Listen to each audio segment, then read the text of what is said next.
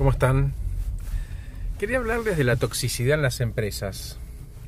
Luis es un ejecutivo en una empresa pyme grande, de más o menos unos 800 empleados. Este, él dice sin cultura definida, que quienes trabajan son altamente competitivos, 24 por 7, donde Radio Pasillo ocupa gran parte del día y comenta, ayúdame a encontrar, Horacio, una manera de vivirlo de otra manera, porque el ingreso lo necesito, es cerca de casa y preferiría no irme. Y le respondí que Luis es tu elección como gerenciar hacia adentro y hacia afuera sobre cosas que no tenés el control, como esta mirada tuya de la toxicidad de la empresa. Em, hay cosas que podés hacer sin resignar tus valores, rindiéndote o dejando la empresa. Porque créeme que veo ejecutivos, Luis, muchos. Y todos los días ellos que llaman tóxico y picadora de carne es producto en muchos casos de sus percepciones. Porque en esas compañías tóxicas para ellos y picadoras de carne, también hay otros que prosperan y que crecen. Y le digo, decime, todos tienen el mismo nivel de toxicidad, de 1 a 10, donde 10 es altamente tóxico.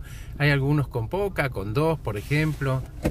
Y me dice, sí.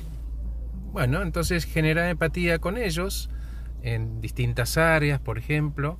Gente que trabaja bien desde la primera vez y encima es agradable.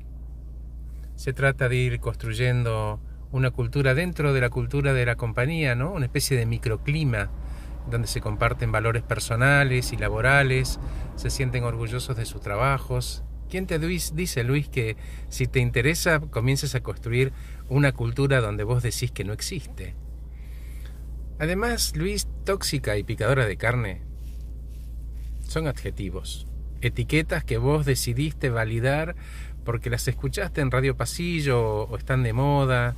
Y yo no digo que tu compañía sea el mejor lugar para trabajar, pero si hay algo sobre lo que no tenés control es sobre el carácter de las personas. A lo sumo podés influenciar sobre su estado de ánimo. Em, te va a demandar tiempo, Luis, y esfuerzo. Es algo que te conviene aprender en esta empresa para que adquieras esa herramienta para el futuro. ¿Cuál, H? La de encontrar refugio en personas afines para lidiar con jefes desenfocados que piden por pedir cosas que nadie explicó para qué las quieren. Solo tenés control sobre tus propias acciones y reacciones, Luis. Y cuidado, que cuando digo buscar refugio, no hablo de armar un grupete de llorones, ojo.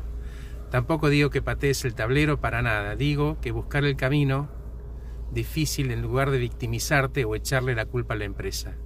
Y acá viene la pregunta del millón, Luis. ¿Querés verdaderamente aprender a lidiar con gente que vos llamás difícil? Porque créeme, hay personas que prosperan en esos ambientes y lo pasan muy bien. Pensá, Luis, en qué colaborás vos en que esto esté corriendo, porque te guste o no, vos formás parte y seguro hay cosas que podés hacer o dejar de hacer que además de cumplir con tu tarea lo pases mejor. ¿Y quién te dice? Tengas una carrera. Gracias por escucharme. Sigo viaje. Chao.